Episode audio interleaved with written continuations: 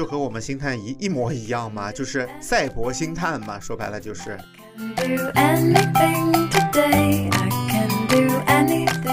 光脚的不怕穿鞋的，千万不要有这样的想法。人家不要你的鞋，人家只要你的脚。呃，很多人的消费其实是为了防止自己去投资和创业，就是因为他消费的话，他至少能稳定的获得一个东西。但是投资和创业的话，那真的就没了。就很多人觉得自己普通话标准，但其实并不标准。哎，对，我也没有口音啊。你怎么听得出来我是广东人的？大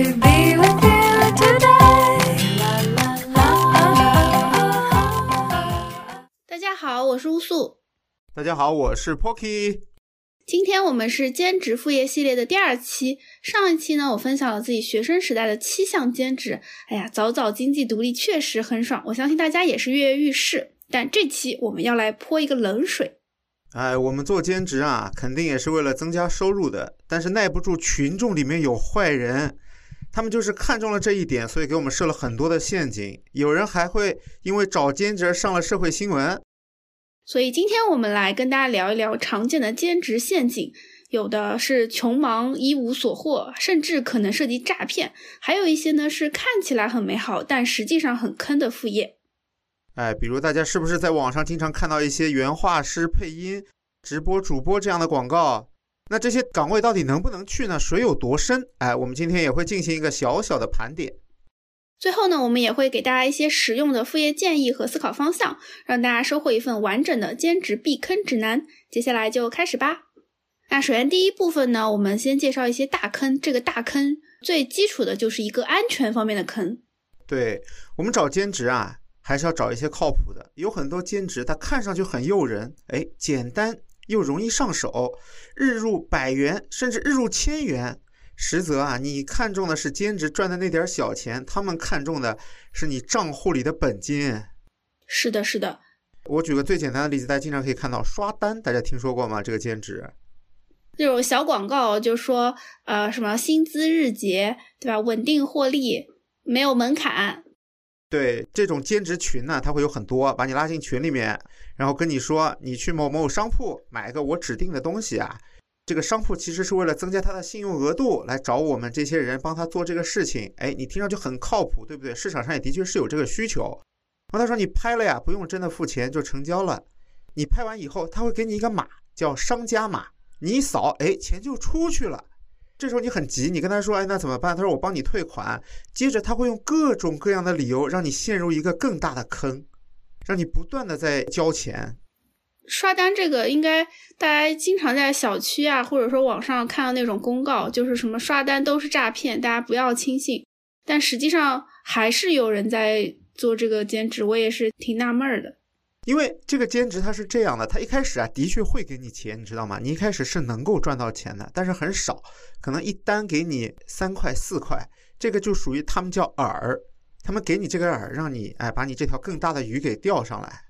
嗯，所以贪心就容易被骗嘛。是的，是的。那么还有一个，我不知道大家听说过没有啊？也是我最近啊，就是为了做这期节目我才去了解的，在兼职网站上，有些人会让你出租你的社交媒体账号。没听过吧，大家？比如说什么样的账号呀？比如有你的微信啊，有你的闲鱼。他说租给他账号啊，他完全不影响你的使用，哎，你还是能用的。他需要你的账号啊，比如说他要我去给他朋友点个赞啊，或者在闲鱼上去买一些东西啊，他给的理由都非常的合理可信。这种的话钱很多哦，一天有一到两百呢，很多人都很心动啊。那这个一听就很坑啊，账号这个信息可多了呢。怎么说呢？他钱还是很诱人的呀，一天有好几百，你想你干什么，对不对？能在不影响正常使用的情况下，而且他跟你说的是你随时可以拿回去。但是你们知道他拿这个账号是用来干嘛吗？比如闲鱼的账号，闲鱼的账号他会去挂一些很贵的东西，比如摩托车，比如手机。那他这个是为啥呢？他挂了以后，别人付款了，他肯定不能发货呀。比如说 iPhone 手机吧，市场价可能一万块钱，他挂八千，就有人买，买的话他就不发货，然后这个号是你的呀。那他这个钱他不应该也拿不到吗？因为这个钱不是应该是在就是闲鱼这个平台的吗？他会让那些人去加他的一个微信。懂了，懂了，他们相当于是走线上交易，但是他其实线下付款了。没错，没错，他只是要你的这个看上去信用度还不错的闲鱼号作为一个门面，再把人骗到那个上面。对他来说呢，成本也不高。你想，一天给你两百块钱，但是他成交一笔啊，就成千上万，他可以同时挂很多东西嘛，对吧？总有人上当的，这些就很危险。你想，一个东西门槛特别低，但是给的钱又特别多，这种大家要特别小心。这样的一些，而且和你个人信用相关的，是更要小心，比如账号之类，最好不要轻易的去出借。是的，是的，因为有的时候大家会觉得，反正我也没什么钱，我也不怕被骗。但实际上，就算你没有钱，但是你的账号是值钱的，甚至你的身份也是值钱的。我看到那些被骗的人都是说：“哎，我银行卡上反正没钱，对吧？”我光脚的不怕穿鞋的，千万不要有这样的想法。人家不要你的鞋，人家只要你的脚。就是。还有一些也是门槛比较低，哎，但是听上去呢又没有那么容易被骗。怎么说？哎，他钱还可以，可能一单是呃十几块钱，就让你下载一个 app，然后你要注册并且使用一定的时长。哦，这种感觉还挺常见的，尤其是早几年移动互联网刚刚崛起的时候，就有那种帮他刷他的评分嘛，刷他的下载量。嗯，没错没错。那现在这种活呢，主要就是给一些能让用户产生比较高净值的 app 去增加用户量的。投资理财。没错，没错，哎，乌苏老师很了解啊。证券理财银行开户一单可能有十块钱，但你要完成开户，你们知道开户非常烦，双录、身份证、手机电话啊，一整套的你的信用体系的东西都要交出去的。哎，这边可以补充一下，就是不同的 app 他们拉新用户的成本其实是不一样的。像这种，为什么我第一次就猜到投资理财？因为他们去拉新一个用户的成本是非常高的。大几十上百，甚至到上千都有可能。他们为什么这样的给用户相当于是一些返利的动力呢？就是因为他们这样对他们来说，他们的成本是更低的。咱们自己要知道，就是咱们作为一个新用户是很值钱的，不要为了这一点点小钱，可让自己陷入到更大的麻烦当中去。觉得你赚了十块钱，其实那边拿你这个人头可能赚了啊大几十甚至上百。对，没错。而且这个东西，你一旦全部提交以后，还会有一个后遗症。电话，对，你会频繁的接到各种投资理财啊骚扰短信，电话就不断了，因为你的信息已经被你自己给卖掉了。对他们这种就最讨厌，就是不仅卖了你这一波用户的信息，他还要把这个信息再去转手卖一步。这种用户信息又很值钱，人傻好骗的这种用户信息，你在这一家开了户，那其他家都会来找你开户。用乌苏老师的话说，这个算不算一鱼多吃呢？就是一个用户反复卖好几遍呢？咱们不提倡这种行为啊。那还有一种啊，是我曾经亲身参与过的。我不知道我们的听友啊，因为我们听友都是帅哥靓女嘛，有没有碰到过在路上忽然被人拦住？哎，这个人看去很和善，专业度也很高。他说：“哎，觉得你气质很好，想让你去参加一个面试，哎，不需要交任何钱。”然后留了一张名片给你，跟你说晚上几点几点到某某大楼去参加一个面试，觉得你很有当明星的潜质，想发掘你当兼职模特儿。哎，这个乌苏老师碰到过没有？我没碰到过，我气质不好。不瞒大家说，不瞒大家说，其实我以前啊就是干这个的啊。你就是当星探的是吧？我就是当星探的，我是当年那家公司号称全球最大的娱乐星探机构，叫奥普讯。就我们那个时候。培训课程说，我们公司曾经发掘过小甜甜，还有后街男孩，非常专业，厉害呀！听上就非常唬人。那个时候我们就在上海最热闹的几条街上负责拉人，比如吴江路啊。那这个算是靠谱的还是不靠谱的呢？我听着其实挺不靠谱的，但是既然 Pocky 老师都做过，助纣为虐啊！我当初也有助纣为虐的时候。他是每拉一个人给你多少钱，这个人如果和机构签约了，你还能拿提成。但是这个工作呢是没有底薪的，就是类似于一个纯销售的工作。呃，有很多人好奇啊，那我去了，我怎么骗我钱呢？其实很简单，只要愿意去，就说明你已经进了第一层的筛选逻辑了。看去很正规啊，一个大大的会议室里面好几个小会议间啊，你轮流进去。据他们说是有不同的老师来筛选你啊，有些人是看脸的，有些人是会问你有没有才艺啊，表演一下，进行一个筛选，就跟上班一样。面试你一个小时之后啊，他们会说啊。你回去吧，我们这个郭里话会私信你。那这样的人啊，其实就是没有通过筛选的。如果你通过了筛选呢，他们就会跟你说，哎，觉得你很有前途，我们跟你签个合同，你以后啊就是我们奥普逊的专业兼职模特了。就当天就签合同，当天就签合同，这种东西你知道一定要快啊，不能让你回去啊，你回去就想明白了呀，对不对？你回去跟父母一聊，你不就想明白了吗？他让你回去等消息的，就是觉得你这个人可能不是很有钱，或者是形象真的不太好。那这个签了合同之后会怎样呢？签合同跟你说，我们保证每个月给你介绍多少份工作，对吧？这些工作可能是杂志的平面啊，可能是各种演出啊啊，你一听也很棒，是吧？然后也不问你收钱，哎，你一听这还能骗我吗？但是问题来了，他们会让你去拍模卡，听说过吗？就是模特卡片。我听过，模卡的话就是首先穿的少少的，然后会先正面拍一张，侧面拍一张，背面拍一张，就是反正各种角度吧，不同视图拍一张，然后可以比较全面、客观的了解你的身材信息。是的，就是一个类似于模特的个人简介嘛。但是奥普逊有自己专用的一个模卡的地方，带你去以后呢，你这个模卡呀可就不便宜了。模卡有便宜的，有贵的。相当于是帮你付费拍摩卡，是的，是的。他说：“哎，摩卡你得自己出钱拍，但是这个钱呢，奥普逊说他会介绍你去一个什么公司，因为只有那个公司他觉得才是可信的单位嘛。其实他赚的就是这个摩卡的钱。哦，原来是这样。然后你想，我刚签了合约啊，我保证已经保证我每个月有收入了，那我怕什么呢？对吧？然后你就拍了，拍了以后呢，好，介绍工作的确是像合同上说的会有一些什么十八线的小杂志，可能是那种免费送的杂志，给你拍两张照片。”反正也没人看嘛，随便用用。还有找演员的机会，比如说一个临时演员，他叫了二十个人去，你们自己去面，他只说要给你介绍工作，他又没有保证你一定要被录取，对吧？明白了，所以我这样听下来的话，就是所谓的星探，它可能主要是拉人头，然后这些人头呢，他可能也不会说什么很大的安全性的问题。因为我一开始我就很怕说听出来后面就是就是什么桃色新闻，什么交什么什么什么这种交易。因为之前其实有看到过这样的一些信息嘛，就是毕竟都是比较好长得好看又年轻的涉世未深的小姑娘小伙子，对吧？就我觉得还挺容易。遭遇这种问题的，那如果是这样听下来的话，其实还是钱方面的问题。对，这种公司还是有职业道德的，只骗财不骗色。哎，我觉得不能代表所有人，应该说是你经过的那家公司是，对吧？说不好，你不能保证所有其他的都是只骗财不骗色。咱们主打一个严谨。首先，我也不能以偏概全，我不能说就是一定没有被星探发现的这种得到机会的这些演员一定是没有的。也是。但是怎么说呢？大家还是必须要对自己啊有一个清晰的认知，就是那么多专业艺校出来的人，他们可能都没有找到演艺工作，为什么一个平凡的你能够得到这样的机会呢？就是机会和危险，大家都要一起看吧。我当星探这段时间，我找出了很多经验，跟大家简单的分享一下啊。就是星探呢，我们一开始要装老实。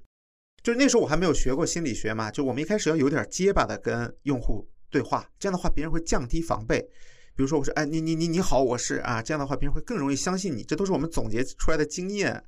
这个非常的反直觉，因为理论上来说要觉得你看起来很干练才会有一个专业度，但是你们是主打一个反差，就是看起来就老实人是吗？对，我们上去结巴，我说，哎，对对对不起，我是那个什么什么，我们主打一个老实可靠啊。找人呢，主要找那种年轻漂亮，最好是年纪越小越好的啊，有梦想，对吧？他是比较容易相信，就是好骗嘛。嗯，不要说的这么直白。然后他没有钱怎么办呢？哎，引导他贷款。嗯，这就是另外一个大坑了。对，引导他手机上的 app 去贷款，就套身份信息了。如果说大家有了解的话，就是可以了解一个词叫套路贷。套了 A 家，哎，你还不上没关系，他会再给你介绍另外一家，然后你这样利滚利，你这可能一开始没多少钱的，但是你套着套着，你可能几十万就没了。是的，我们这种呢也不是没有出过事儿，就经常有年轻小姑娘怎么说办了这种东西，然后家长找过来了，那么我们肯定就象征性的退一点，比如我们收了你五千拍摩卡，啊，我们说还你两千或者还你一千这样啊，然后反正就 battle 嘛。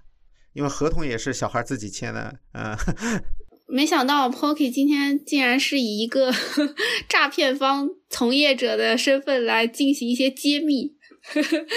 我这种身份，就算在葫芦娃里面，我也最多是个这个蜈蚣精、蟾蜍精，对吧？这个蝎子精和蛇精肯定不是我啊。从犯，这个有点危险了。而且现在社交媒体比较多啊，有些比如说你长得比较好，你发一些抖音啊，或者是 B 站，会有人私信跟你说类似的信息，大家也要提高警惕。哦，对，这个我也可以补充一下，因为现在就是很多节目其实都是有外包的那种，就是选角公司，所以这些选角公司呢，他们会以这个节目的名义去互联网上海选捞人，嗯，而且他们海选捞人的这个量是非常大的。就是大家也知道吧，什么叫海选，对吧？就是就是一开始其实会铺一个很大的网，所以像有一些博主，他们可能粉丝也不是很多，可能就几百几千粉丝。平常晒的这种个人日常也不是特别多，但是他们可能也会收到这种选角的信息。我就经常看到小红书上有一些博主会晒说：“哇，我被邀请参加某某某什么大制作的节目。”然后我一看，哦，不就是选角公司给你发了一个海选的 通用话术吗？就是你真的不要太当回事。这不就和我们星探一一模一样吗？就是赛博星探嘛，说白了就是。对对，因为现在就是线上也铺的面比较广了嘛。就以往可能，我觉得在移动互联网出来之前，可能大家还是以线下挖掘为主。对，没错没错。但现在就是线上会更多，而且线上现在会有很多这种人脉推荐。就比如说你参加过 A 节目，那你的朋友其实是很容易进入到这个节目的后续的制作当中去的，因为他们会觉得有了比较靠谱的背书啊，你的朋友大概率也挺不错，就是也会有这种人传人的这种现象嘛。说实话呀，二百零八万的生活大家都羡慕，对吧？都觉得自己是不是也可以？但如果说你稍微了解一下这个圈子，就是咱们说娱乐圈，对吧？或者网红圈，就真的能挣到钱的、能出名的，也就是尖尖上的那一小部分人。大部分人，就算是正规的学校毕业的，经过系统训练的，可能没有那个运气，他也不能出来。所以大家还是要对自己有个清醒的认识吧。吴素老师刚才说了呀，其实很多专业学表演的，哎，出来都不一定当得了明星，甚至是演员。那么这个就接到我们下一个话题了。还有一种兼职，它能赚钱，但是性价比非常低啊，被我们称为“穷忙坑”。虽然忙忙碌碌，但是最后还是没有赚到什么钱，还是很穷，所以叫穷忙。是的。那么其中最为代表性的，很多表演系的学生出来，他没有戏演怎么办呢？哎，他会开剧本杀店。这个你们可能不知道，他们会开那种实景的 RP 级的这种密室，或者是剧本杀店，因为他们有表演基础嘛。有一个兼职就是来自于剧本杀店，就是叫兼职 DM。懂的，懂的。就是这边也可以给大家简单介绍一下，因为有小伙伴可能不太了解剧本杀这个圈子。就是兼职 DM 呢，就是呃他们在玩剧本杀的时候会有一个类似于主持人的角色，他会帮你先介绍整个剧情，然后推动整个流程。本质上其实就是带着你去体验整个流程的，但是因为现在这个行业有点卷，所以呢，一开始可能需要你口条清晰，后面呢就需要你颜值高，再后边你可能还要有一点演技在身上，能帮助大家有一个代入感。对，所以这个就是剧本杀 DM 的一个情况。当然，这个因为据我所知，Pocky 老师是当过这个 DM 的，所以他肯定更专业。而有请他来继续为大家介绍。我来介绍一下。最早的 DM 其实很简单，我就发发证据啊，跟你们串串本儿，带你们去体验整个故事。但这个行业啊，后来就越来越卷了。后来卷到呢，就要求刚才乌苏老说的，哎，你得长得帅，你得会表演啊，你得能够类似于一个廉价版的话剧吧，你可以这么认为。哎，但是有很多人他没法全职，他得上班，但是他又想过戏瘾，还想赚点小钱，怎么办呢？哎，这个兼职呢，就是剧本杀兼职 DM。这个行业其实它赚钱并不多，全职 DM 的底薪可能只有三千块钱。哦，这么低？对，底薪三千块钱，主要靠带本的提成。带本的提成是怎么算的呀？带本提成就是根据本的价格，如果你的底薪更低或者没有底薪呢，你提成就会多。它其实非常像一个销售的逻辑。哦，了解了。所以那我能不能理解为就是，呃，剧本杀店如果说只靠它的自然流量？他可能其实赚不到太多钱，所以他们招的 DM 其实都要带有一点的销售属性，需要他们自己去，相当于是揽客招玩家。没错没错，哎，我觉得 DM 很像什么？很像理发店的托尼老师，哎，大家都很认你，都得很吃你，对吧？你你能够吸引到一批固定的玩本的人，就是哎，这个本儿我一定要谁谁谁开，或者是你有一定的口碑以后呢，啊，你的收入可以有一定的提升。刚才我说的还是全职的，那兼职的呢是没有底薪的。那兼职的靠什么呢？就全看提成嘛。兼职的而且挺辛苦的，可能就是周六周日带本儿，一天带一到两本儿啊，有的还得通宵。但是通宵本呢，能多收一个叫修仙费。修仙费，哎，熬夜修仙嘛，就每个人。对对，每个人多收几十块钱，就是给这个 DM 的。而且你们不要把 DM 想的很简单，DM 这个活儿很累，就是你拿到一个本儿，你得学习它，这个过程叫八本。我得全程脱稿，我得能够把东西都背出来，而且我还得练表演，因为我喜欢表演，我得把这个东西投入进去嘛。就一开始的这些热情啊，在你当 DM 的过程中会逐渐消耗掉，因为它的正反馈有，但其不是太强。就是你带的某个本儿很好，但是呃，然后你的这个一车的那个人很喜欢你，他们会给你打个好评，这样的一个热情啊，我估计大概一个人能撑个半年 差不多，因为收入实在是不高。听起来它其实是一个要求还挺高的岗位，为啥现在就收入不高呢？是不是因为来的人太多了呀？就这个行业很卷，那为什么这么卷啊？就我之前也看了一些文章有分析，就是剧本杀这个行业其实本质上还是一个非常小众的行业。在听友当中，大家可以就是在评论区反馈一下，就是有玩过的或者有听说过的，我们大概看一下。我估计比例还是比较少的，而且就算玩过的话，其实也不会高频的玩，就是可能玩过一两次，体验一下，觉得就可以了。像那种经常去玩的，甚至还能每个月固定投入一大笔钱的，我觉得肯定是非常非常少的人。再加上这两年线下其实行情没有那么好，对吧？剧本杀店真是很容易入不敷出呢。那这种情况下，我觉得这个行业里面就是属于进来的人太多了，所以大家就分不到什么钱了。嗯，这个可能是我觉得它比较卷的一个原因吧。然后另外一个就是因为刚刚也提到，就是很多剧本杀 DM 他其实是小演员，但他们没有什么演技的情况下呢，他会觉得这个工种是比较适合他的。他练习对吧？对他可以练习，那他就是有一种为爱发电的感觉，他也有一些热情能够稍微支撑他一段时间。对，那既然这个人愿意支撑，另外一个人他可能也愿意支撑，但愿意支撑的人多了，这个价格就打下来了，就所以大家都赚不到多少钱。就是那个剧本杀店长说：“大家好，DM，我帮大家把价格打下来了，把工资给打下来了啊。”确实是。但是做 DM 嘛，其实也是有好处的啊。这里我跟大家说一个当 DM 的好处。最近有个新闻，不知道乌苏老师看了吗？就说有一个人啊，他因为吃公司的零食被扣了两千六。我好像看到过。啊，然后这个小姐姐就很生气啊，她说我吃个零食你扣我两千六，对吧？然后就很生气，就把这件事儿晒在了网上。结果他们公司也很无奈，他们公司就把这个零食的账，把他的工资单也晒在了网上。结果一看，他吃了五十罐旺仔，八盒亲嘴烧，咪咪虾条三袋，曲奇十二盒，三只松鼠礼包四箱，蛋黄酥五十八个，德芙三十六包，麻辣王子四十一袋，螺蛳粉三十盒，还有二十盒好利来礼盒，还有到手五千块钱。这个小姐姐她就是当 DM 的。对我当时看到那个单子，评论区还有人计算了一波，就是因为他算了一下他出勤日，再算了他每天吃那么多东西，就算他每天要吃的量，就比正常人正餐都要多。所以说，如果你想喜欢吃零食，把这个呃当零食和一个工作时间相对自由当成一个好处的话，其实啊，DM 当兼职也可以嘛啊，毕竟你周六周日带个本还能吃很多零食，对吧啊？这个真的不是反向劝退吗？哎，刚才聊了啊，如果你想表演，你喜欢演戏，你喜欢那个我们叫啪戏的啊，你可以去当 DM。那么其实还有一个可以让你过戏瘾的兼职，就是大家可能都知道叫群演，横店那种。哎，不止横店，上海也有的。对，我有看到过。比如说我之前还在上学的时候，我们就是学校的群里面，其实有的时候也会有人发这种群演的招募，一天几十、一百。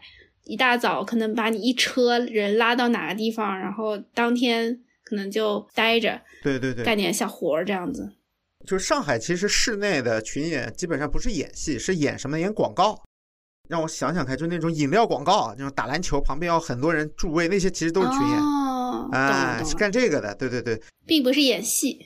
你刚才说了，他说一天给你几十，那一天给你几十呢？他拿到的可能是一百，他给你一百呢，他拿到的可能是一百二到一百五。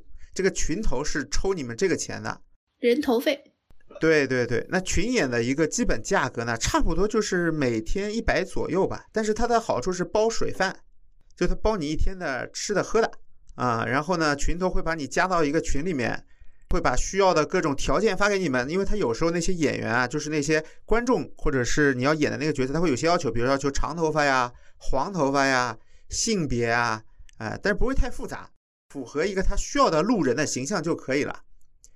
但是因为这行啊门槛比较低啊，群头呢有时候也也得挑挑拣拣。但是很多人当群演主要目的是看重近距离和明星接触的一个机会嘛，因为可能这个广告有他很喜欢的一个明星啊，我能近距离看到他，你不要钱我也干，我贴钱我都干。对，那如果说是能近距离看到自己喜欢的明星，我觉得这种应该甚至是可以倒贴的，就是交钱换这个入场券，因为这个的话就是。在我朋友圈有一些黄牛嘛，他们其实有的时候会发一些就是工作证，就是其实就是你花钱你可以买一个入场券。但群演这个东西，你如果当兼职来干的话，你毕竟还是冲着钱去嘛。但它就是挺累的，一天一百块钱，而且呃工作时间比较长。我觉得群演很难是冲着钱去的吧？这一天才这么点，一天一百包水饭还可以啦，也不用干什么太累的活嘛，混在人群中，对吧？据我所知，群演基本上都是因为有梦想。哦，你说的那种群演是被导演发现是吧？然后演个小角色。哎，我有一个朋友还真被选中，他还演过《情深深雨蒙蒙》一个非常小的配角。你说的那种从群演提拔上来的那些人叫特约演员，是收入比群演要高一点，可能一天有个五百。比较特殊的群演叫特邀演员，还有能有一到两句台词儿，还真的会被发现的。哎，我最近看小红书上有一个就是演员招募的公司，然后他们就还蛮实在的，就会实在跟你说，就说我们这边招的其实都是非那个什么叫什么呃演艺学校毕业的，就是比如说北电啊，比如说上戏啊那些比较专业学校毕业的人，他们是主要是 for 那种可能没有受过系统训练的有梦想的人，给他们的角色可能相对来说也是比较。路人的角色，但是呢，确实能进到这个行业，这种可能就是跟我们这个群演会比较像一些。这些人就有点像横漂，不是当兼职干了，他这真的是为了梦想而想进入这个行业。对，但他如果说不有其他的工作的话，可能靠这个也很难维持，因为他这个收入比较少，而且不稳定，而且。我不是最近在招助理嘛，然后其实收到大量的简历，然后我在看简历的过程当中，有一个小妹妹其实就是当群演的，然后她演的剧还挺出名的，就是是那种我们都知道的那种剧，然后在那个剧里面她是演宫女这样的角色，对对对，我觉得还挺有意思的，不是那种虚掉的，可能是是真的有镜头的，但是肯定没有什么太重的戏份吧。就可能和主主角还有个互动什么的，递个茶、端个水这种感觉，对吧？啊，对，感觉还挺有意思的。就是真的对这行感兴趣，那其实呃有这样的机会，偶尔体验一下还可以。但是我们今天作为一个坑放在这里，其实也是要跟大家讲清楚这个现实，就是能从这个群演能到特邀，然后再从特邀出头成为一个真的明星的，这个就是基本上就是一个可能说是可能性为零吧。我那个当特邀的朋友后来去卖房了，就也没啥戏嘛，是吧？真的没啥戏。他虽然是特邀，特邀有一个小公司签他，然后就，呃，可能有戏的时候你去忙个几天，一天五百这样。但是如果你有正经工作的话，其实是会影响你正经的工作的，因为他比群演占的时间要更多。还有一些工作呢更简单啊，但是赚钱呢是真不多。比如大家看过有些广告说某某 app 的极速版嘛，就说看视频能赚钱。吴苏老师看过吗？家长就特别喜欢这种啊，对对对，他就觉得反正我就是也要刷某音，刷着刷着还能有钱，不是挺好的吗？对对对，划一个视频的钱特别少，可能几毛钱到几分钱都有，而且这东西非常浪费时间。然后呢，我看网上就有程序员啊，程序员改变世界嘛。程序员说我做一个挂机程序，然后我用那个借来的手机，因为现在可以租手机嘛，云手机。几个那个手机同时刷这个视频，我倒要看看这个一天能赚多少钱。结果你有张良计，哎，这些 app 有过墙梯，人家早就想好了。你刷出来的都是金币，金币得换成钱，但是你每天获得的金币是有上限的。意思就是你怎么赚，你都赚不了很多钱。嗯，这种我觉得就是属于可能偏薅羊毛的性质，但这个羊毛呢，你稍微计算一下就能算出来它的上限，而且我不用去试，我都知道他的套路肯定是一开始的时候特别多，而后面就越来越少，越来越少。哪有那么好的事儿，对不对？但是真的有人想过把这个当兼职，我也是看到过，就是我说的，他借好几台手机，然后每天就刷嘛。然后就被这个平台给限制了。平台知道有你们这样的一些人吗？根据网友的测算啊，你花这些时间刷手机，你出去捡瓶子赚的都比这个多。平台是有一帮人在想着怎么防止你们赚这个钱的。然后还有一个穷忙的生意啊，这个我也是哎，这次想聊这个东西很偶然间知道的，就是帮小学生改作业也有钱，你们知道吗？哦，还有这种活呢？这现在不都有作业帮什么的，不都可以直接拍照显示答案的吗？哎，你说对了，作业帮，你以为背后是程序吗？不是，作业帮背后啊是人，就是这些人是吗？对的，就是我刚才，你以为是 AI，哎，你以为是人工智能，结果就是人工。因为现在 OCR 技术已经很成熟了嘛，我想说这个是不是匹配到了它后台的某个题库？哦，原来这么人工。对对对，而且作业帮上你可以看到，他也在招这些人嘛。然后这个因为也是门槛不高，比如说你是个高中生，你可以申请只批小学生作业嘛。对吧？对你来说，小学生的作业你还是能改一改的，对吧？高中生还有空批小学生作业？哎，对啊，那只有大学生可以干这个活了。那只有大学生，大一的可以干，大三已经全部忘光了。啊，确实。然后这个活是这样，你要提交资料啊，他还得审核你，然后你还要去答题来证明你的能力水平，需要转正啊，转正呢需要答十五道题。然后我去做这个东西的时候，可能就是。我不知道是放暑假还是暑假刚放完，大学生在做兼职吧，就审核的特别慢。哦，你还试过呢？我去试了一下，然后最后就是你最后能够去接单的时候呢，大概一道题是几毛钱到几块钱。我这样听下来，我觉得还行哈，因为预防老年痴呆也会日常做点题，对吧？就是稍微锻炼一下。你看这个还有钱，一天十块钱，还可以。啊？你觉得这个还可以吗？没有，就是不是从赚钱的角度考虑，而是从这种日常思维训练。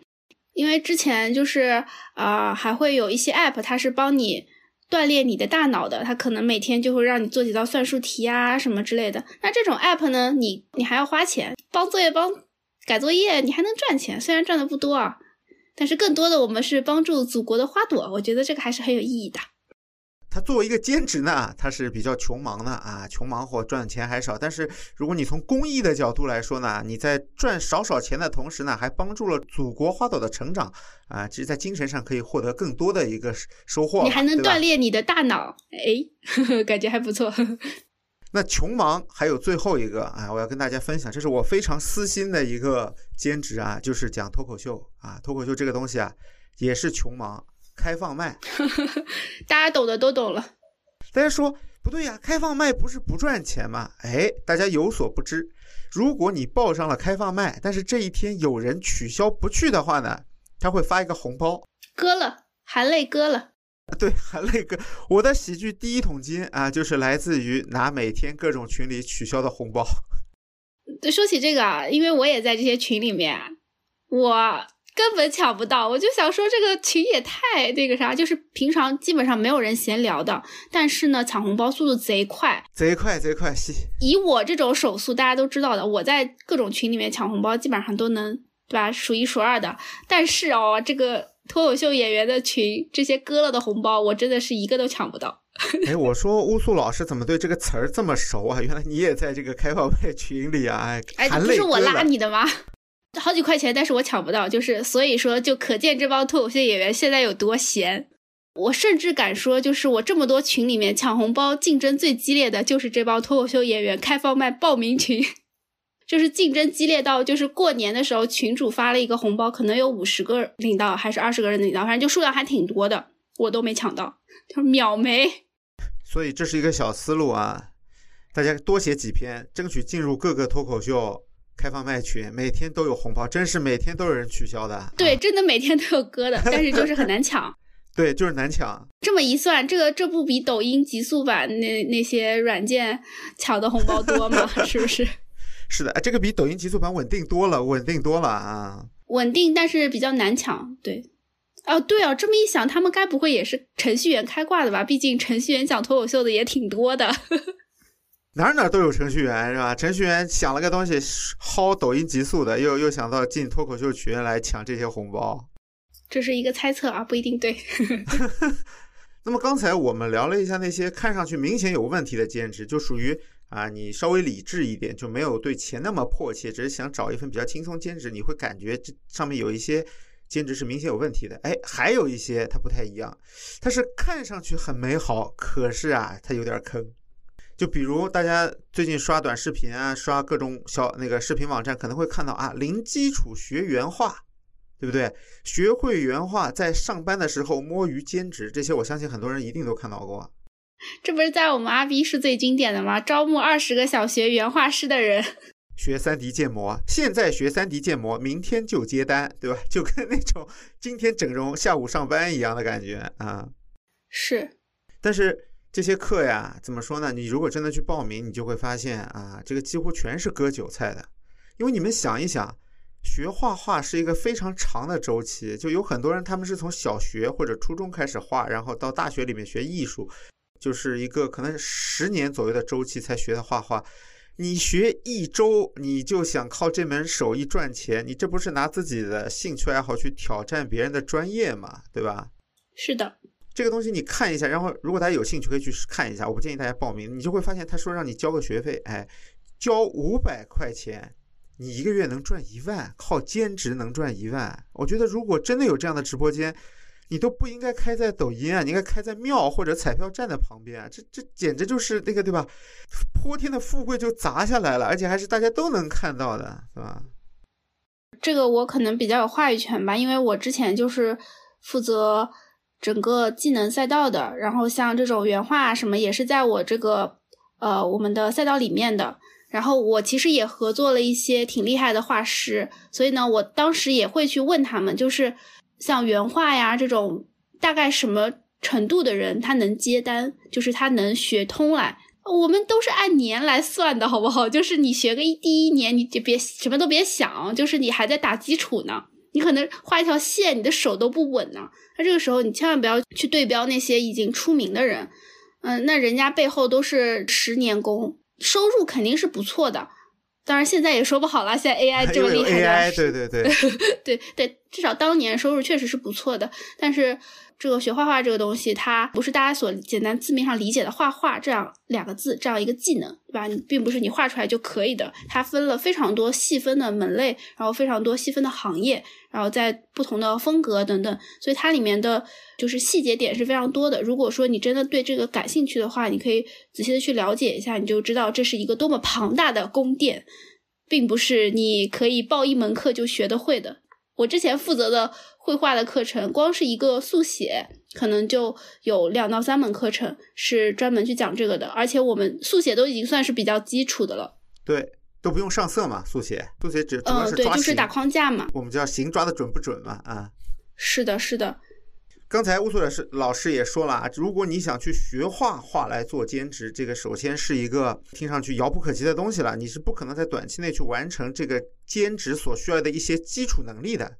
补充一下，就是并不是说不可能，因为呃，我之前其实也做过插画课，就商业插画课，呃，其实是学了商业插画课的同学是可以接到单子，但这里面的就是背景条件是，首先你得知道你自己的基础是什么。如果说你连形都打不好，又没有什么原创能力，那你通过一节课，你零基础入门就直接接单。呃，基本上是不太可能嘛。但是如果说你本身就是有一定的绘画基础，有一定的绘画功底，你可以去通过这样的一些课程镀个金。但你在去选课程的时候也很关键啊，就是你去选什么样的课程，选什么样的老师。这里面就是如果说要延伸开来讲的话，其实就，哎，这个我感觉就甚至可以单独再录一期了。这个是什么知识付费行业揭秘，对吧？哎，这个聊到了我们乌素老师的一个原来在 B 站的一个本职工作了，对吧？是，你要怎么去鉴定这个老师是不是有真的有料，对吧？是不是真的有水平？啊，那么乌苏老师刚才也说了，你有能力啊，对吧？你不是零基础，你可以接单。哎，这个接单也不是你想的那么容易的，这个我也去了解过。首先，现在在线的接单平台，如果你不是很出名的画师，你没有办法通过你的自媒体啊、抖音啊、微博啊、小红书之类接到单子的，你就得上平台去接单。猪八戒啥的，不要说猪八猪八戒，对设计师来说就是个羞辱啊！什么三百块钱的单抢破头这种，哎呀，猪八戒，我就想说这个嘛，就是不带侮辱人的啊，不带。首先你得找个靠谱平台嘛，猪八戒对吧？虽然也挺靠谱的，但是他就是抢的太厉害了，而且要求质量并不是太高。第二呢，就是你接单以后啊，你和客户的沟通也会让你有一个，就是像乌苏老师说的，你得自己具备一个商业沟通的能力。这个其实对设计师或者画师是一个挑战。怎么当好一个老乙方？对，你会被这些。有所图的客户骗，有些客户他会说：“哎，我不相信你的画技，对吧？你给我画几张，我给你个样子，你给我画几张。哎，画完他就不要了，画完他就拿着你的这个试稿的东西就拿去用了。这也就告诉你们有绘画能力的人，不要无偿试稿，把水印打满，也是个思路啊。还有就是急稿，就有些客户他很急，哎，我今天下单，明天要啊，这也是老乙方经常听到的一句话啊，不要快，但是我很急。设计师或者画师接单的时候啊。得先签合同，这是很多设计师和画师会忘记的一个事情，对吧？大家本着爱好来做这个事情，可能还是喜欢，也没有也不会想到会被骗啊，或者想到之后沟通的一些麻烦，就会没有想到先签合同。所以大家还是要先签合同，先付定金，这也是我之前吃过的亏。就算不签合同，你先拿到钱也是可以的，因为我。之前写过一篇，就是如何当好一个乙方的一篇付费文章，就是我系统的复盘了一下我这些年当乙方的一些经历吧，就是一些踩坑的经历，或者说是一些避坑的经历。我觉得一方面是你自己的专业能力是很重要的，就是如果说你在客户那边就是一个干活的，或者说就是一个接单的，你是没有什么话语权的。是的，是的。对，然后另外就是再去沟通和谈判的时候，对你得。知道他的需求核心需求是什么？如果说他既要又要，对吧？这是一个很难搞的客户。其实你后续就算你真的接了这个单，你可能就沟通的心理成本也是很高的。你可能会觉得啊，我这个钱不如不赚。然后像合同的话，说实话，我之前当乙方的时候，我其实不怎么签合同的，就是大家都是基于一个信任。对，但是我为什么敢不签合同？因为他们基本上都是付全款给我的。啊，哇！这就是刚才的一个补丁啊，就是如果你不签合同也可以，记得要拿先拿钱，对吧？对，就是呃，要么是一半的全款，要么是直接能拿全款。就是因为我之前是相当于是我自己有一些影响力，我自己又比较强的专业度，我又比较强势，所以我的客户基本上就是先把钱打给我，求着我接单，所以就可以这样子呃顺畅的合作嘛。而且我的客户基本上就是基本上都是回头客。大家不太会去计较那些流程上的细节，他们甚至就是先把钱打给我，他的需求还没出来，他说你帮我理一理需求，或者说你需求等一等我。当好乙方其实还有挺多细节的，那这个大家如果感兴趣的话，可以在呃公众号乌素可以看到有这样的一篇文章，不过这篇文章是付费的哦，就是有小几块钱吧。哎呀，乌苏老师这篇文章我没有早看到呀，我被人赖了多少设计的费用啊，真的是，我算算估计。十几万是有的，十几万是有的啊。那这个我觉得也是一个算是经验教训吧。就是如果说我不是因为也被坑过钱，对吧？我也总结不出来这么多方法论。这是听到就是赚到呀，大家对吧？嗯，是的。那么绘画大概就是这样，有基础的和没有基础的，大家要根据自己现在的一个情况啊来。挑选客户也好，挑选学习的平台也好，就不要轻信那种啊，你花小几百就能让你月入过万的这种课程啊，这个一定要甄别啊，它只是看上去很美好。当然，如果说让你花个几千让你月入过万，你也别信，这都一样的，不是说让你花的多，他就真的能让你赚的多了，看他的良心是比较黑还是特别黑。还有一个广告啊，大家在一些媒体上最近也会经常听到、看到，是吧？是什么呢？配音，哎，会说话就行，空余时间啊，读几百个字儿，他就能赚钱。听起来好像也是没什么门槛哈。对啊，听上去也是零门槛，对吧？哎，但其实这个东西啊也不简单啊。任何听上去简单的工作，它背后一定是有隐藏条件的。这个呢，我也比较熟，对吧？就是毕竟也属于技能这个大赛道里面，我也做过声相关的声音方面的课程，然后包括接触配音圈子的老师什么的，接触的也比较多。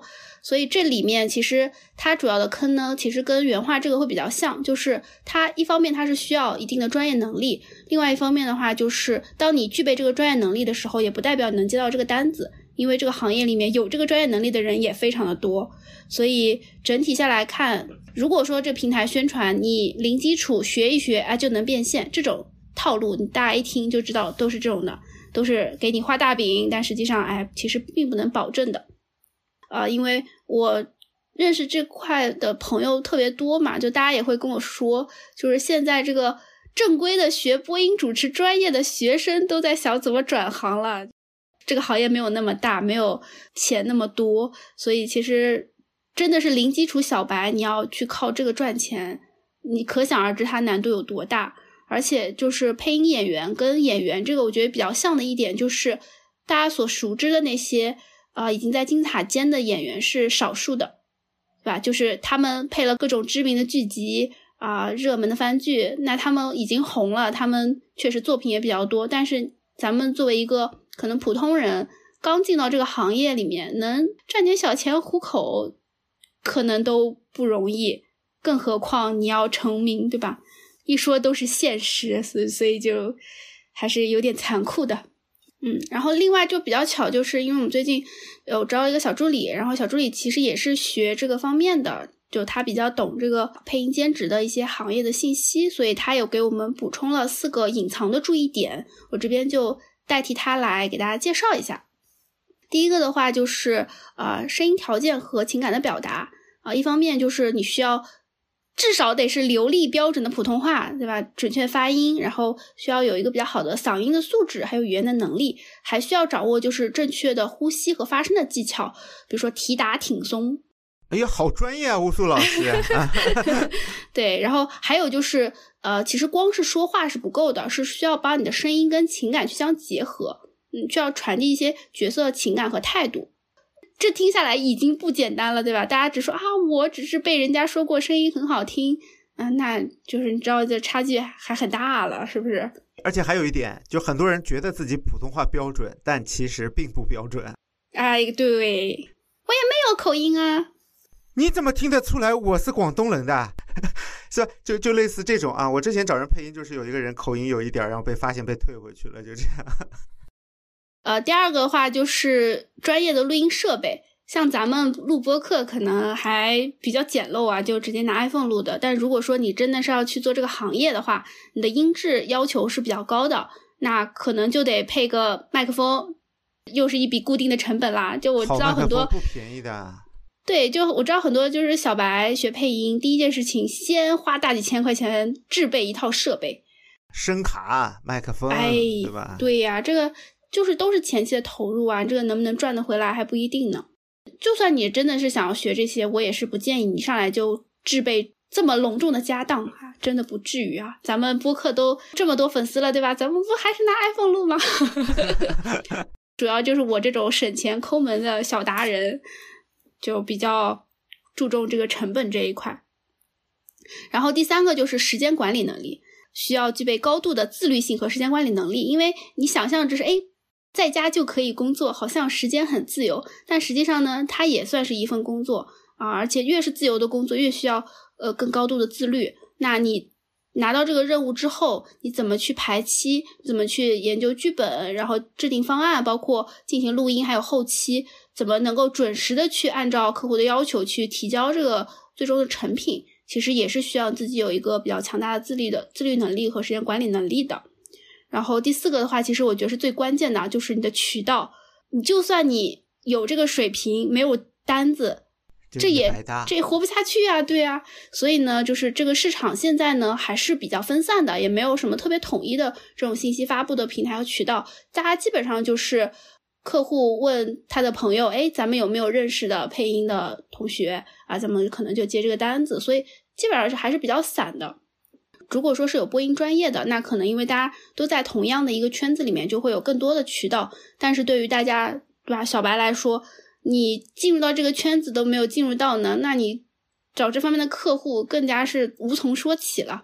所以大家就会发现了，就这么说下来，其实这是一个还挺综合要求还挺高的一个行业，并且它以相对来说。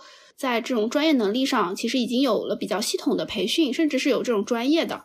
那咱们普通人想要去呃进入到这个行业，还是需要好好思考、好好掂量一下的。这个行业的收入呢，我跟大家说一下，基本上我因为找过嘛，我找过专门的配音演员，我做视频的时候找过，然后活动宣传片呢便宜的话，大概一分钟七十块钱。以后每分钟三十块钱，就可能你要录个一分钟到两分钟左右，大概一百块钱。短文案的话呢，几块钱到几十块钱的都有。它本身因为那些广告宣传片，你们听那种大气磅礴的声音，其实这些需求并不是太多啊。这是一个非常不稳定的副业。呃，刚才乌苏老师说的这种，你找这些活的渠道呢，它还有正规的和不正规的。如果有一些正规的渠道，可能会要求你有一定的基础啊，它当然审核的条件会更严。不正规的呢，我哎，我也看到过，他跟你说，你手机直接录就可以了，然后他可能会先给你个几块钱的单子啊，也是刚才说的饵嘛。接下来核心呢 就是卖老师的配音课程啊，你还没赚钱呢，你不知道多少钱就投进去了。哦，原来是这样，我本来还想说我就属于不正规的，因为我们之前也找过配音的老师，其实我其实不太会要求他用什么方式来录制，我不管，我只听最终的效果，去听他的音质是不是干净，他的情绪是不是到位。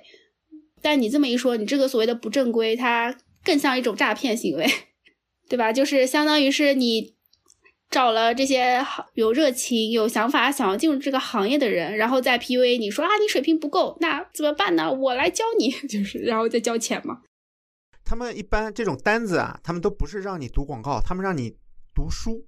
听书，他们会给你一张让你读的，而且他会跟你说啊，他为了让你上钩，他会说，哎，这整本书都给你读，你读出来能赚多少钱？这种啊，你一听这个很稳定啊，对不对？讲书人是吗？哎，这个比什么让你接个广告配音的这种要赚多了嘛？你觉得很稳定？我那网络小说动辄几十万字，对吧？啊，那不赚飞了嘛？结果那只是一个饵啊，关键还是卖给你老师的课程。原来如此。那还有一个啊，大家可能也是。网上看到比较多，就直播主播，直播主播也是一个普通人在业余时间就可以啊，随便找个工具就可以开播的工作。对，这也是这两年比较火的一个兼职。对，大家可能经常看到某某主播火了，哎，忽然有个大哥，对吧？呃，外行人管这个给很多钱的叫大哥，直播内部那个主播把这些给很多钱的叫老头儿。一般都是老头儿是吧？哎，但是有很多人之前可能不想露脸嘛，啊，我不想露脸。那现在不露脸的方法其实也很多，虚拟主播现在很火，Vtuber。哎，Vtuber，哎，乌苏老师懂行啊，Vtuber 非常火。这都是我的专业范围内的，我还策划过这方面的课程。那么 Vtuber 啊，那么买个皮嘛，我们说的买个皮嘛，然后还有声音主播，你也可以直播声音，觉得自己好听的话可以直直播声音。但是 Vtuber 现在是可能是比较火的一个赛道，那么很多人想通过 Vtuber 这个形象来赚钱啊。那乌苏老师是专业，你知道一个 Vtuber 可能成本是多少钱吗？听说好像是几千块钱吧。哎，对对对，一个 Vtuber 的成本大概是不要钱到六千块钱。啊，不要钱，不要钱就自己画是吗？会有免费的皮套，网上会有免费的皮套的，嗯，但是免费的皮套人人都能用嘛，就很多人形象会跟你一样。那么如果你想专门的去啊成为一个 Vtuber 的话，对你得定制，那可能需要几千块钱，你要找画师，还得找骨骼绑定师，还得换电脑，因为你电脑得跑起来那个程 Steam 上那个程序嘛，对吧？对，因为它会渲染什么的。是的，是的。然后万事俱备，你准备开播了。结果你发现啊，除了你朋友圈里那些人，完全没有人看，大家都不是二次元。这里有小趣事，就是 B 站虚拟区的主播已经超过了付费用户了。啊，懂了懂了，供过于求。对，供过于求了，因为就是大家都觉得很火，而且可以不露脸，而且可以就是赚点小钱，这种就人越来越多，然后就完全没有人看，然后大家对 V 很多人对 Vtuber 的可能是没有那么认知清晰吧，啊。反正你也闲着无聊，你就播嘛。哎，播着播着，忽然有人私信你，有人是工会找你，工会说想签你。哎，这时候吴苏老师，你什么感觉？就是想分他的钱啊。哎，很多人看到工会签，像吴苏老师刚才说的那，我有有那个选角选到了，其实感很多人感觉是一样的。哎，我被选中了，我是天选之子，是吧？像我这种老油条，我一听就是啊，这个这个人来坑我了。啊，你这种人间清醒的少呀，对吧？很多人可能会觉得被工会看中是个好事。工会就跟啥呢？就跟刚刚说的这些选角，或者是星探，然后或者说跟 MCN 就比较像。你会觉得，哎，这是一个认可，哎，你被看到了，有人要挖掘你的潜力。殊不知，他们可能只是想赚你一个人头。没错。然后工会签你了啊，工会可以给你开各种各样的条件。你签了合同啊，这个合同一定要仔细看。工会的合同其实里面藏了很多东西啊，大家根据不同的情况要看仔细。然后他会给你定各种各样的要求，比如你每天的有效开播时长、开播天数、上传视频数量。就你不要以为自己只做主播就可以了，你还要剪视频呐。这个在我们专业领域叫直点融合，就你要通过视频来涨粉。通过直播来变现，这是一个非常成熟的产业，就是直播加点播，对吧？对对对，就是你得视频让别人来看你，关注你以后呢，转化成你的直播用户，因为直播更容易和离钱近嘛，对吧？工会是有分成比例的，就比如说普通的主播，你和平台的分成是五五分，就别人直播打赏了一块钱，你拿五毛，平台拿五毛。工会其实不是这个比例，工会可能有六到七，但是工会只要再给你五，工会是一定不会亏的。工会一定是赚钱的，工会几乎是一个没有成本的生意，他签你就跟买彩票一样，而且是不要钱的彩票。万一你红了，你得分给他更多的钱。我去组个工会倒挺好的，是不是？是的，但是工会要执照，工会真的是一个无本生意，而且呢，就是工会跟你谈的条件，有些工会你是小主播，他跟你谈条件非常苛刻，本来你是五五分，但是工会可能会跟你谈二八或者三七，因为他们说会给你资源把你捧起来。实际上呢，红了之后才可能会给你更多的资源。没错，没错，因为工会手上有很多人嘛，他通过和平台之间的协议，他可以拿到流量。那么我们按照正常的一个 ROI 的想法来说，我的流量肯定是投入最头部的那些人，他能够产出更多的钱了。我怎么会给你小主播呢？就是这样嘛。你签了以后，你会发现工会完全不理你。常规操作。是的。而且很多工会再说个事儿，大家知道吗？工会很多是靠解约赚钱的，靠违约金赚钱的。因为你万一火了，工会就等你的违约金了。我们经常听说某某主播解约，周淑怡啊这种解约要上亿，周淑怡出来道歉，不就是因为说他不道歉就要跟他赔违约金吗？这么一想，这个工会啊，真的是一个好生意啊。工会真的，所以很多人开工会嘛。前两年你看好多工会平地起来，为什么？就是啊，没有成本，成本很低，或者说，嗯。天真的我还以为工会是工人联合会。呃，想多了，想多了啊。那么。如果大家有想做主播的，考虑清楚这几点。你想在哪个平台播？你对这份工作的期望是什么？还有就是，如果还没有想好全职做主播的话，不要签工会，因为他跟你签的那些条件你很难完成。这个工作会渐渐的变成你全职的工作，因为你有你要有效开播时长和开播天数的，就就真的等于在上班了。是的，而且我觉得，虽然我不太做主播，我不太看直播，就我可能对他没有那么了解，但我觉得他跟自媒体的其他的岗位其实都差不多，就是需要一定的天赋加运气，你才能出头。直播这个东西啊，它真的是需要天分的，而且有很多人真的直播是老天爷赏饭吃。我举几个例子，战英小姐姐的抽象就是这一届的虎扑女神。还有就是完颜慧德老师，他们并没有很刻意的去迎合观众，但是他们就火了。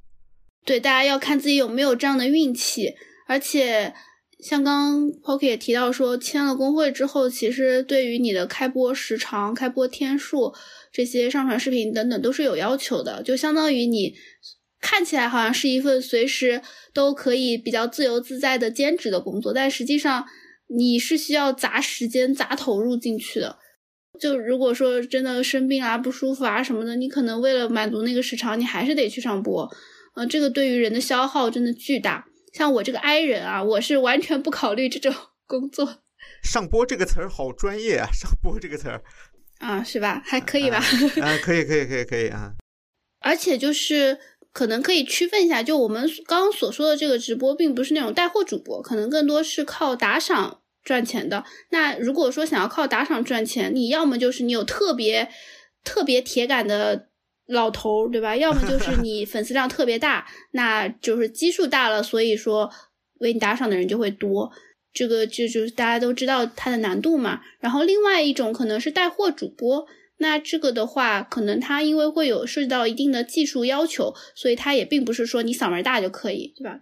它还需要你口条顺，需要你有比较强的这种渲染能力，然后包括你还要跟这个选品团队去去配合，你去挖掘整个产品的卖点等等。那其实又是一个比较专业向的一个岗位了。那如果说对于这块感兴趣的话，也可以多了解一下。像我去。了解这方面知识的话，我是其实看一个综艺，就是有一个综艺叫《上班了妈妈》，然后就是有一季就是选带货主播，然后他们那个公司是呃遥望，就是就是还挺有名的一家就是做直播带货的一家公司，然后我觉得他们这个节目做的还挺不错，就挺适合小白科普的，就是大家如果说对于直播带货这个行业感兴趣。呃，无论你是喜欢看，你还是想说有意向，可能自己去尝试做直播带货，我觉得都是可以看一看，了解一下。反正我当时看完之后就是，嗯，我不做，太累了。然后乌苏老师刚才说直播带货，让我想起来我最近看到的一个新兴的职业，我不知道是不是兼职啊，就是叫直播带货气氛组。主播在前面说：“哎，大家来看，我们这个是不是最便宜的？”后面的人说：“是的。”嗯，那这种基本上都是。就是兼着干一下，就是不太会是专门的一个岗位，因为这个说白了就是人多就可以。这个他们说适合上课喜欢接话的人，那也得人家要你是不是？因为像我看那个综艺里面，其实他们也是会有这种气氛组嘛，但他们这个气氛组其实就是旁边在忙碌的工作人员，然后到了这个节点一起来吼一嗓子，就他们其实并不是说专门。光靠气氛组就能拿钱啊？那看来是段子了。这个啊，直播会分达人岗、运营岗嘛？那可能运营岗可能不会出镜，可能更多是做这种幕后的支持工作。对，那他们可能就是这个现场直播的气氛组，就他们可能会出声音。对，然后达人的话又会分成主播、助播，对吧？主播可能是主要去讲这个品的，助播可能去做一些配合的。那这里面具体的分工。包括他们的整个职业上升的路径什么的，其实，在那个综艺当中，其实都有介绍到。所以我觉得，如果说对于这个感兴趣的话，今天回去就去看。对，叫上班了妈妈，觉得还挺好看的，但是不火，就是好看不火。好的，好的，马上关注啊。然后还有一个，我觉得也是看起来很美好，但是很坑的兼职副业吧，就是线下开店。文艺青年都有的一个梦，就是开一个书店。开一个民宿或者开一个咖啡店，对，还有花店，这个是女文青喜欢。哦，对，还有酒吧，反正就是这种这几个都是比较常见的，大家想要做的这种开店的方向嘛。然后关于开店呢，我当然个人是没有很了解啊，就是毕竟我们也没有开店啊。就虽然网传提前退休，对吧？大家看到都会拍给我们，但那那家遍布全国是吧？哎，对，遍布全国，但并不是我们开的，非常可惜。虽希望以后有机会啊。但是关于这个开店这块，我确实也呃，就是出于一个学习的心态吧，就是了解了一些知识，包括也身边也有一些朋友是开过的，所以。呃，跟大家大概介绍一下，非常浅的、浅浅的跟大家说一些我觉得比较坑的地方。一个的话就是大家可能想到就是说，哎，反正我这个店开起来了，就会有人流，就会有客流。但实际上，你这个流量并不是说你开出来就会有的，它跟你的选址的关系是非常大的。基本上就是选址就等于了你的流量。嗯，这个就很像我们做线上的新媒体平台，你选在哪个平台，可能就对应着你能拿到多少的流量。然后再基于你的自己的运营的粉丝量的积累啊等等，线上最重要的就是流量。其实做线下最重要的也是流量，就是你如果没有流量的话，你一切都是零。哎，那我听乌苏老师刚才说啊，就是流量的来源很重要。那如果我开书店，是不是意味着我开在这个大学旁边会比较好？我开咖啡店开在那种文艺点的地方比较好，是不是这个意思呢？虽然我不是很懂啊，但是肯定不是这么粗浅的一个理解，它肯定会涉及到很多很多方方面面的东西。我觉得有一个比较常见的踩坑的地方，就是大家可能会就是选址的时候可能会先奔着便宜的去，或者说先奔着有优惠的地方去，但大家就要想一想了，是不是呃这个地方为什么便宜？是不是其实就是客流量没有那么大，反而是那种商场可能它的入驻费会很贵，但是商场就是自带流量的。商场大家就是会周末呀、工作日，大家都会很多人去逛。呃，如果说有一个比较好的门面的话，就是流量就是相对比较稳定了。虽然它可能一开始的就是选址的费用是比较贵的嘛。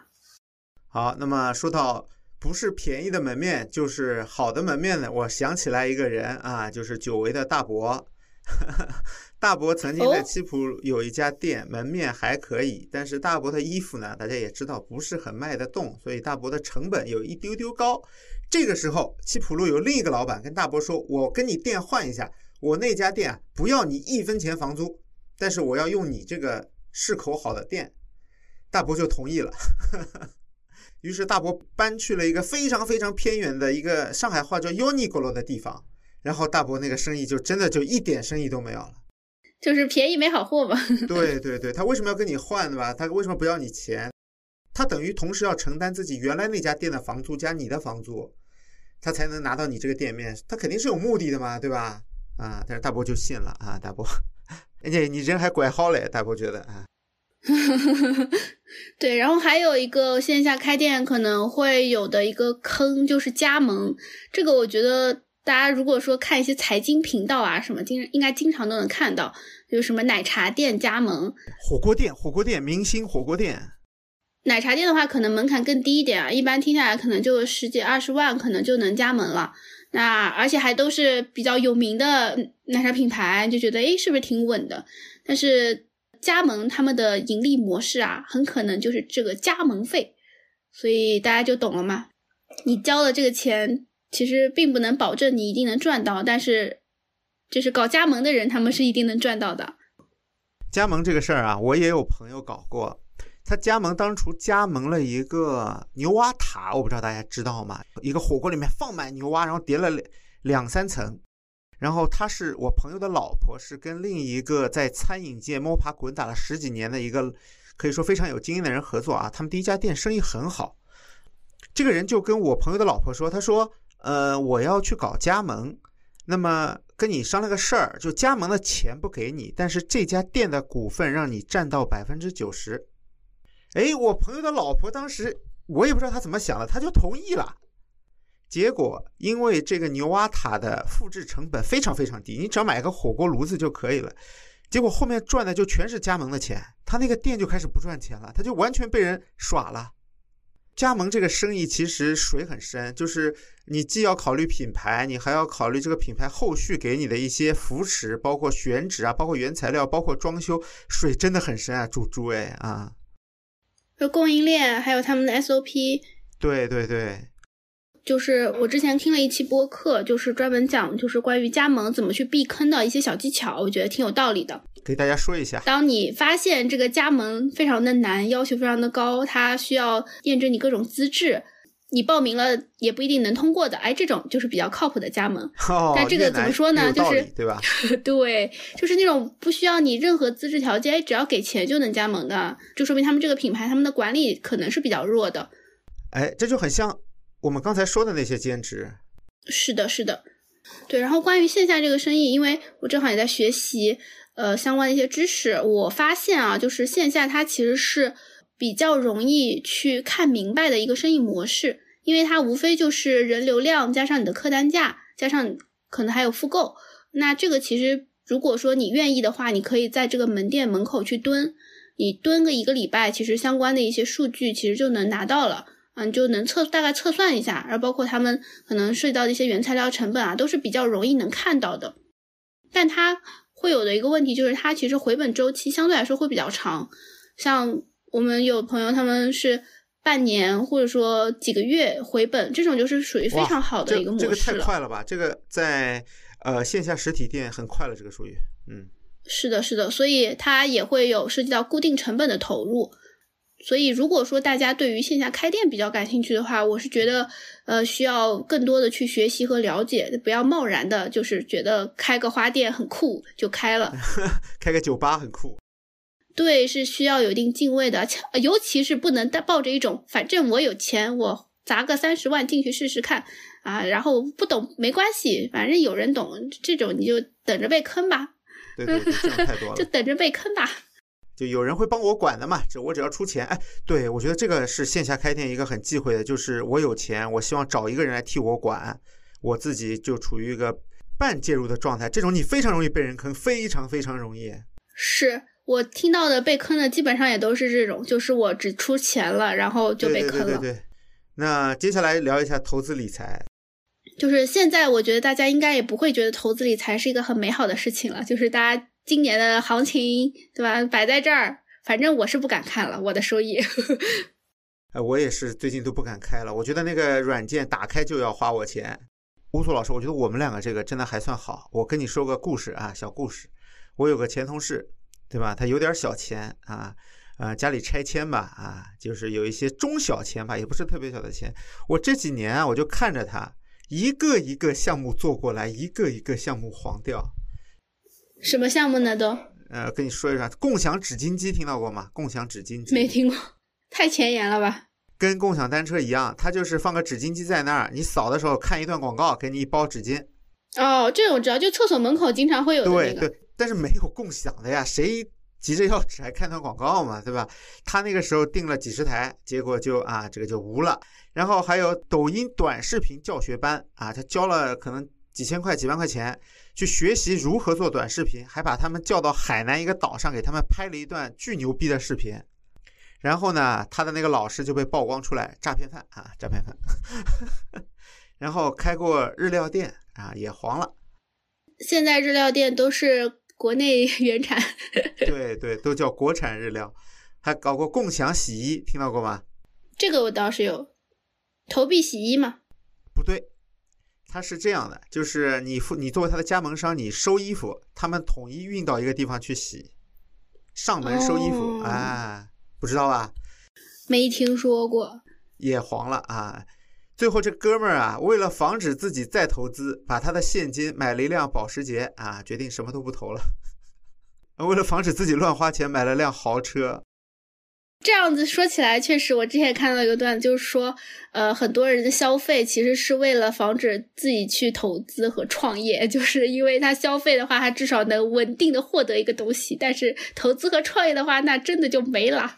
对他这个是真的，真的就买辆保时捷。他说我老婆怕我乱花钱，跟我说买个车算了算了啊。所以我觉得投资理 财这个事儿啊，啊，还是应该基于自己的认知啊。有句话说，你靠运气赚的钱，靠你的认知都会一点点输掉嘛，对吧？还是应该不熟不做吧。我觉得是，嗯，是的。而且说白了，就是我自己不是系统的学习过投资理财方面的知识嘛，嗯嗯，就大部分的人，你就别想着冲进大 A 啦，你就买点基金得啦。这 A 股是谁来都没用啊！外国投资机构骂骂咧咧的就走了，好吧？那刚刚已经聊了这么多，就是该得罪的、不该得罪的，可能都已经得罪了，对吧？希望大家真的，呃，能有所收获吧。然后最后一部分的话，我们可能就是从一个大的原则的方向，给到大家一些比较通用的、普适的一些建议。嗯，那我先说，我一方面的话是比较建议大家。如果说是考虑线上的兼职啊，或者说是副业的话，要比较从轻资产和轻投入的方向开始。你不要想着一下子我就开始砸钱，对吧？你先置办几千块钱的设备，或者说先交几千块钱学费，我觉得这些都不是一个比较好的方式。最好就是你先可以零成本、零门槛的去试一试，试一下。对你去看到你能不能收到这个市场上的正反馈啊？因为如果说你真的在这方面有天赋的话，其实你是很容易获得正反馈的。你先把这个事情跑起来，先把这个项目 run 起来，先验证一下。对，然后第二块的话，就是要正确判断自己的水平，因为人嘛，容易盲目的自信，对吧？人家说两句你声音好听，你就觉得自己能当配音演员，但你如果真的去了解这个行业，你去看看人家专业的水平能做到什么样的程度，你就知道了嘛。就像我自己也是，我说实话，确实有很多人说我声音好听的，我也。也考虑过是不是能够用这个变现，是吧？但是我自己也做过配音的相关的课程，我是知道这个行业的水平的，我知道我自己不配，好吧？就是还是要了解这个行业整体的情况吧。就是你先做一些基础的工作，你不要一头扎进去。然后第三个的话，就是你要从客户的需求入手，因为很多人他可能去考虑事情，考虑的是，哎，我想怎么怎么怎么样，我觉得怎么怎么样。但是这个市场很现实的，就是有没有人能为你的这个想法买单。其实主要是看你这个掏钱的人他想做成什么样子。所以说你得去满足他们的需求，你满足他们的期待。所以像刚刚提到的这个，就是 Poki 老师朋友做这么多网红项目，我相信啊，他肯定是觉得，诶，他觉得这个事情挺有意思的，想试一试，但他没有去考虑过整个市场上的情况，用户的真实需求是不是能为这个东西买单。所以我觉得把握住这三点的话，可以少踩很多的坑。那 Poki 有什么关于兼职方面的一些建议想要给大家的吗？啊，首先说建议之前，我先我先接一下乌素老师的一个话，就是乌素老师说，很多人说他声音好听，但是他认清了自己，他没有去做这个变现的事情。哎，我不一样。上次我跟乌素老师直播之后啊，有人夸我帅，于是我就置办了一套啊直播的电脑啊，什么东西，我就开始直播了呀，想靠着直播赚点钱。结果呀，我第一天直播赚的也不多啊，一共加起来赚了三千零五块两毛，这么多。嗯，没想到吧？其中五块两毛啊，是我朋友打赏给我的；三千块钱是我把电脑卖了，好吧，我再也不干这行了。妈的，这直播就太难了，直直播太难了，不是普通人能干的，好吧？好，那么接下来轮到我来，我给大家说一下建议啊。首先就是大家认清楚你的兼职的目的是什么？你是想赚些小钱，哎，晚上加个鸡腿呢，还是你想彻底改变你的生活？这两点付出的努力是完全不一样的。就如果你想轻轻松松的话，那就是有些太困难或者是需要大投入的兼职，它就不适合你。然后其次第二点呢，就是门槛越低的兼职，抢的人越多。就像刚才我们提到的几点啊，不需要认证的加盟啊，有会说话就能当播音啊。我们不说它是不是真的，那起码会有无数的人来跟你抢。我们要从自身的优势出发，找一个门槛比较高的兼职，就是我靠我的优势来杜绝很多人，对吧？让我能够在这个环境里稍微舒服一点。就像上一期，我也是一开始就端盘子，端端盘子毫无门槛，这个确实也拿不到什么钱嘛，所以后面就想说去找一个比较难的，比如说像电话翻译这种，看起来就有门槛的，对对对对，哎，钱也会赚的比较多一些，嗯，对，这是自身优势嘛，对吧？是的。所以呢，如果说大家毫无优势的情况下，更重要的可能还是先提升自己，先学习一点东西。对，那么第三点呢，就是可能和乌苏老师说的一样，就是你的能力、专业能力能为客户提供什么价值？这就是和乌苏老师刚才说的从客户需求入手一样嘛。我能解决哪一部分客户的需求，我去做那方面的事情。是的，找到愿意为你的能力买单的那个人，我觉得很重要。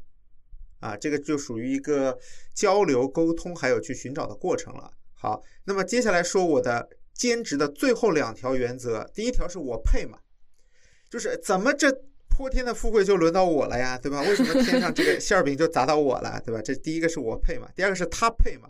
什么我兼职赚钱的还得报个班儿，想什么呢，对吧？啊，那这就是我的兼职的两个最基本的原则了啊。嗯，我配吗？他配吗？好的，那我们今天这期节目就到这里，希望对大家稍微有所启发。然后关于兼职副业，如果大家还有什么想听的内容，也欢迎在评论区给我们留言。那今天这期就到这里啦，大家再见，拜拜。大家拜拜。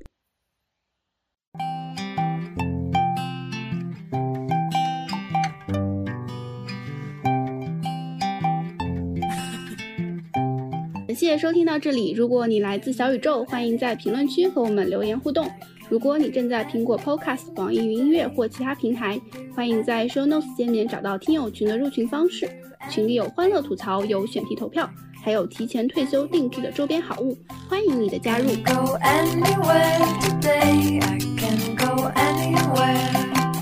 I can go anywhere